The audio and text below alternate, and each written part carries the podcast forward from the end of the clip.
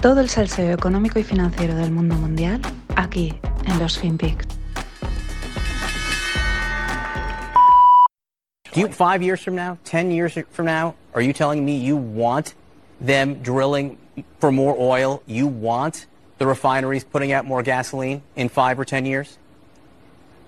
What we're saying is today we need that supply increased. Of course, in five or ten years, actually in, in, the immediate, we are also pressing on the accelerator, if you will, to move toward clean energy so that we don't have to be under the thumb of petro dictators like Putin or at the whim of the volatility of fossil fuels. Ultimately, America will be most secure when we can mm-hmm. rely upon our own clean domestic production of energy. But that's the problem solar, for these companies. Wind, these companies are saying, you know, you're asking me to do more now, invest more now, when in fact, five or ten years from now, we don't think that demand will be there, and the administration doesn't even necessarily want it to be there. Just one last question on Saudi Arabia. The president is going to Saudi Arabia, where we understand he will be meeting with the Crown Prince Mohammed bin Salman. Is there any kind of promise beforehand that the Saudis will increase production? No, no, there's no promise. Hola no financieros, aquí tenemos a la secretaria de Energía Americana eh, Gronholm entrevistada ¿no? en la prensa y confirmando pues algo que más o menos intuíamos la semana pasada en unas declaraciones de Biden ante unos reclutas, ¿no?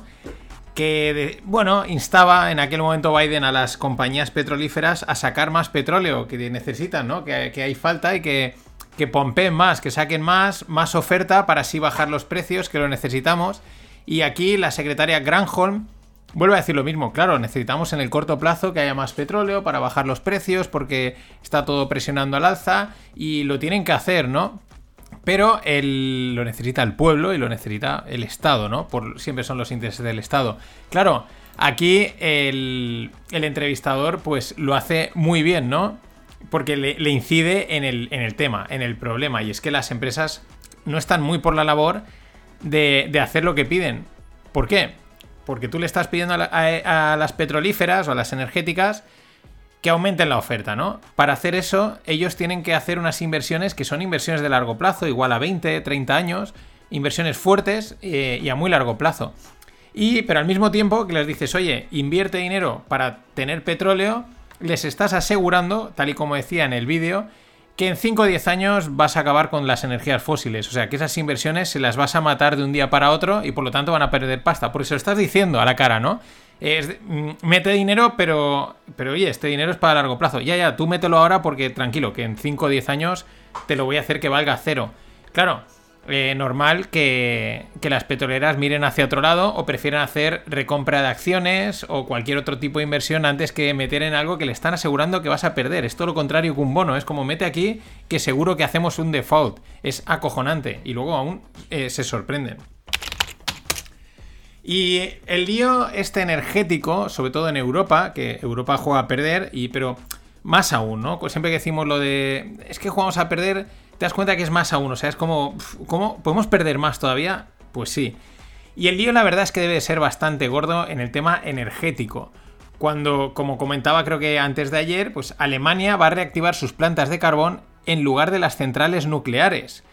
Eh, y con eso se convierte, o sea, con eso sucede que su principal suministrador de carbón es Rusia. O sea, es de, mm, me voy a ir de tus manos por un lado para volver a caer en las tuyas. Es decir, Debe ser muy complicado esto y debe el problema de ser tan gordo para que decidan pagar este peaje político, porque al final eh, la imagen de Europa o de estos líderes está quedando, vamos, de, payasos, de entredichos, o sea, es, vamos, una pérdida de confianza enorme, es descaradísimo.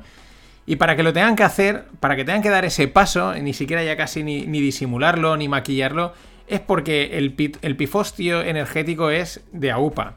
Y bueno, el control pues que lo tiene Rusia.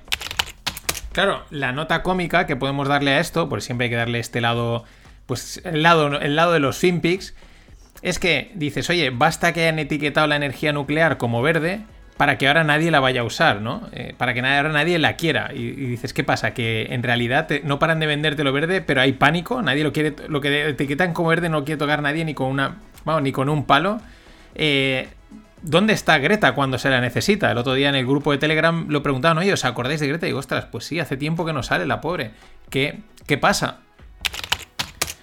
Em, desde, el, desde la Bundes, Bundesnetzagentur, es decir, la agencia eh, alemana de energía, em, es decir, el regulador, dicen que miran ya al invierno con, con problemas. Creen que van a haber problemas en el invierno por todo este tema energético del suministro. Claro, va a entrar el frío, eh, dependemos de Rusia, Rusia nos va a subir los precios, etcétera. Eh, tengamos en cuenta que los teutones, esta gente, pues son muy previsores y calculadores. Y ya prevén problemas en cuanto acabe el, verano. Y que sean necesarias. que serán necesarias ingentes cantidades de energía que les va a vender Rusia al precio que quieran. O no, o les corta. Ahora hablaremos de, los problemas de, suministro que también se empiezan a, vislumbrar. De hecho, el ministro alemán de Economía, Habeck, avisa, la situación, en términos económicos, la situación económica puede ponerse peor que con la pandemia. Y hostia, pues, peor que todos los cierres es, es fuerte. El jefe, el CEO de la mayor empresa productora de energía alemana, que es REWE, o sea, RWE, un tal Markus Kreber, dice que los precios de la energía podrán tardar entre de 3 a 5 años, ojo, a volver a niveles bajos. O sea que esto no, de momento esta gente no le da una previsión corta. Eh, un, friendly reminder. ¿Vale? Un recordatorio amistoso. Estos alemanes les gusta ser precisos y no suelen errar, o sea, va en su genética, ¿no? Si dicen 2, es 2, no les gusta ni que sea 2,1 ni 1,9, tiene que ser 2. Y recordemos que, por ejemplo, Merkel vaticinó en pleno inicio de la pandemia que se iba a infectar más de un 70%, que cuando lo dijo yo creo que todos nos asustamos, dijimos, hostia, qué, barbaridad, ¿no? Pero dices, estos, no suelen fallar. Y ahora si miramos hacia atrás, con toda la gente que lo acaba pillando, pues la cifra habrá estado por ahí, por ahí. Lo que decía, Rusia tiene el control, pero el control absoluto, sin ninguna duda. Pues eso se está demostrando y se está viendo. Ellos probablemente, probablemente no con toda seguridad, lo sabían. Y pues por eso estamos en este fregado.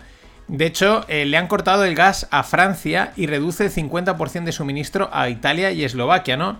Esto también mm, puede sonar a maniobra de, bueno, tenemos aún meses por delante hasta el invierno, que es cuando realmente vais a necesitar la energía. Voy a empezar a presionaros ahora a ver si negociamos, ¿no? A ver, a ver si vamos a acuerdo. Tampoco os voy a meter en un problema, ¿no? No quiero ser el malo luego cuando la gente tenga que ir con una manta. Y claro, eh, al, como te han caído en parte los proveedores por un lado, pues Rusia se convierte en el mayor suministrador de petróleo de China, desplazando a los saudíes. Bueno, es lo que tiene cuando, tienes, cuando rebajas precios para compensar la pérdida de clientes. O no, porque ya veremos que, bueno, esto de la pérdida de clientes es que no se sabe, es que es un jaleo enorme. Así que, eh, tirando de un hilo de PyQ, que es bueno, una fuente de noticias de Twitter muy interesante, pues vamos a ver las diferentes medidas que están poniendo en marcha países europeos frente a estos posibles cortes de suministro de Rusia. Recordemos que cuando se hablan de una manera oficial de posibles cortes, pues casi hay que pensar que es que igual es que seguro que hay cortes, ¿no? Pero bueno, vamos a ello. Austria. Austria recibe el 80% de su gas de Rusia y ha activado la fase 1 del plan de emergencia y busca diversificar ¿no? los proveedores. Bulgaria, 90% del gas de Rusia. Van a comprar el gas natural licuado de Estados Unidos Ahí están. Y están en conversaciones con Azerbaiyán, ¿no? Para, pues eso, para también diversificar, encontrar diferentes suministradores. La República Checa no especifica de dónde, pero solo que ha diversificado sus proveedores de gas. Dinamarca activa fase 1 del plan de emergencia e insta a consumidores y compañías a reducir el consumo. Esto es lo más fácil, ¿no? Oye, no gastes tanto y me quitas el problema. En pocas palabras, pasar frío. Eh, esto huele que el estado del bienestar va a saltar por los aires, porque vende tú el estado del bienestar cuando la gente esté con la mantita.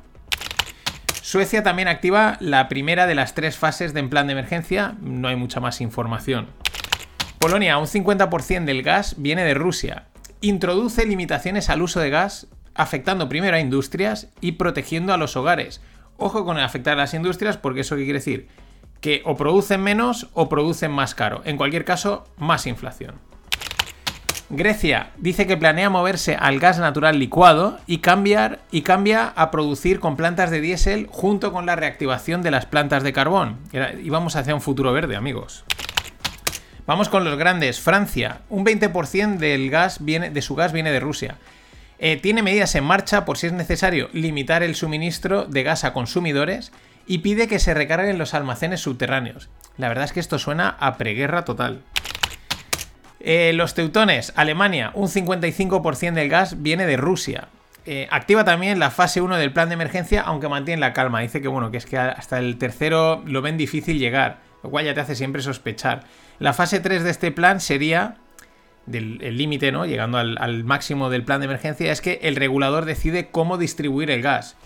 Vamos, esto es control y planificación estatal que son los deseos de estos burócratas hechos realidad, es lo que en realidadmente desean. O sea, quieren esta crisis para acabar de tomar control de la energía, que es uno de los grandes. Eh, de las grandes cosas que buscan los, los planificadores estatales. Holanda, 15% del gas ruso. Lo mismo, activa las fases iniciales de su plan de, emergencia y levanta el cupo a la producción con carbón.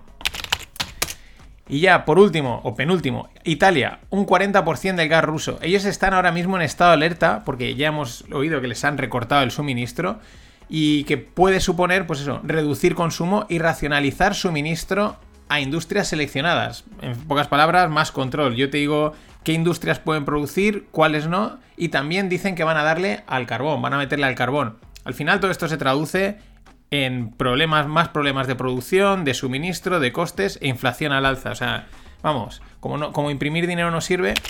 Y ahora sí, por último, España y Portugal. Pues bueno, ninguno de los dos tienen eh, a Rusia como un principal proveedor. Quizás por eso en España pues hemos decidido ponernos a malas con Argelia, pues para no desentonar con el resto de Europa, ¿no? Para no decir, ah, vosotros estáis, os vais mal y tal, y nosotros estamos muy bien porque nos provee Argelia. No, no, nosotros también nos ponemos a malas con ellos y así estamos en la unidad europea. Y bueno, faltaba hablar de los saudíes, los árabes.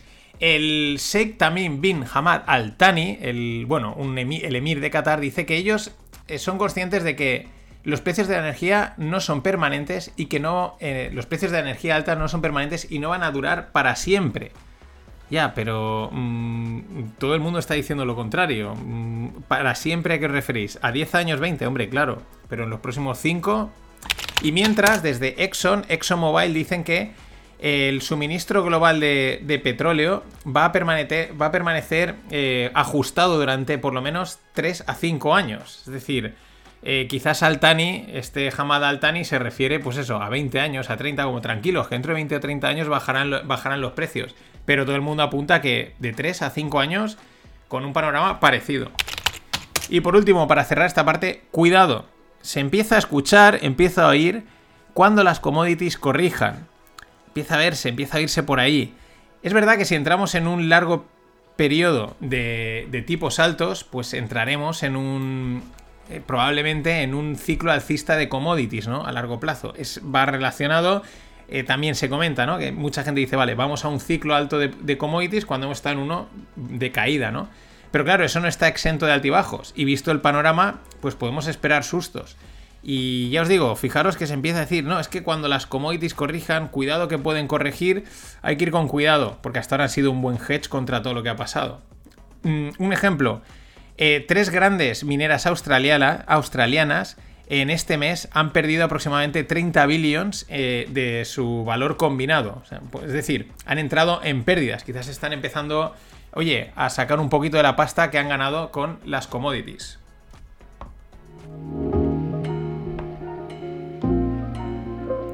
Y bueno, estamos a 7 suscriptores de la newsletter de hacer sorteito en ella, así que apúntate. Luego, una vez pasa el sorteo, si quieres te desapuntas, que me apetece llegar a 200. Venga, vamos con algo más de cripto.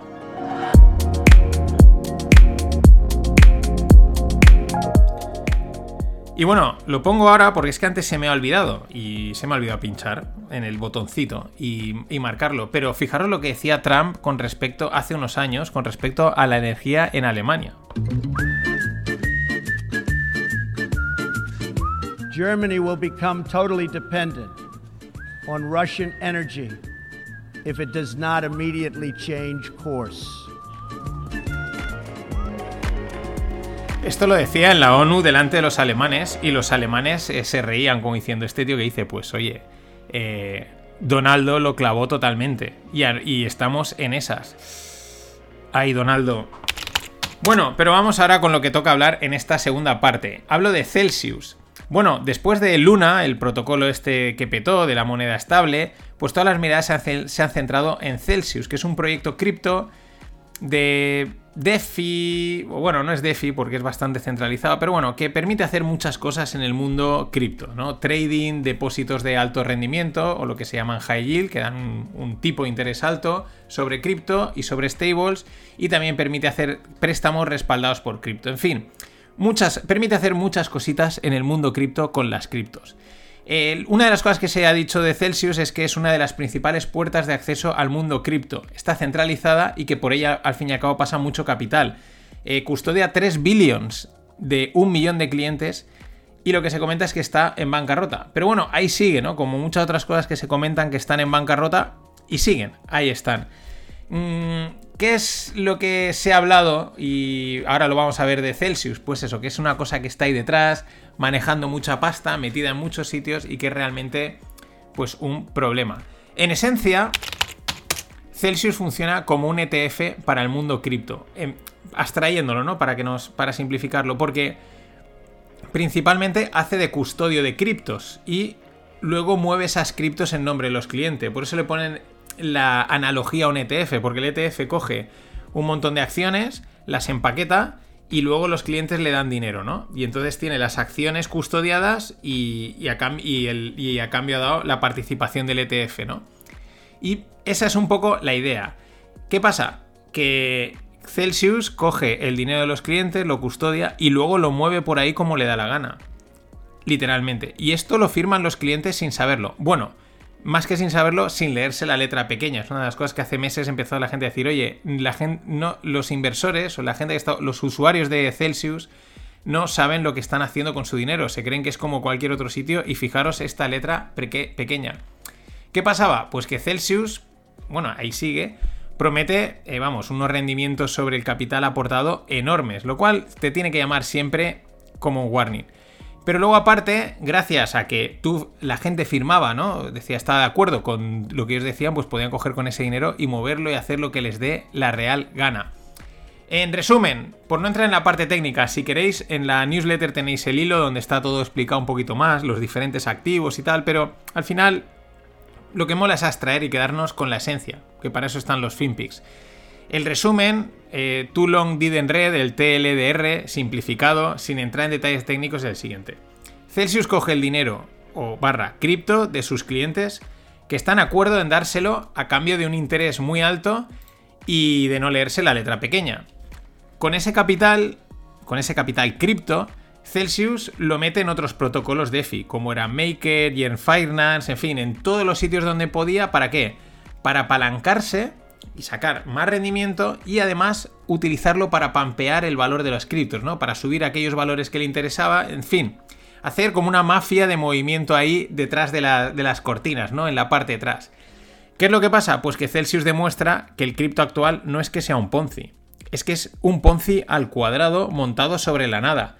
De ahí que oigamos dos opiniones últimamente. Unos que dicen, tanto cripto como no cripto, que este sector, el sector cripto, es un riesgo para todo el sistema financiero y otros que dicen que en realidad no supone ningún riesgo.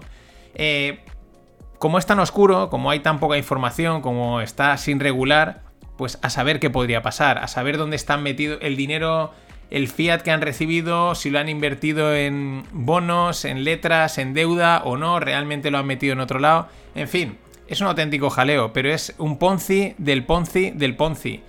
Mm, veremos qué solución le dan a esto porque realmente es un problema. Nada más, hasta mañana. Queuing for petrol. Queuing for petrol. Queuing for petrol. But I'm on a horse. I'm on a horse. I'm on a horse. I don't need petrol because he runs on carrots. He runs on carrots. He runs on carrots. I don't need petrol Cause I'm on a horse.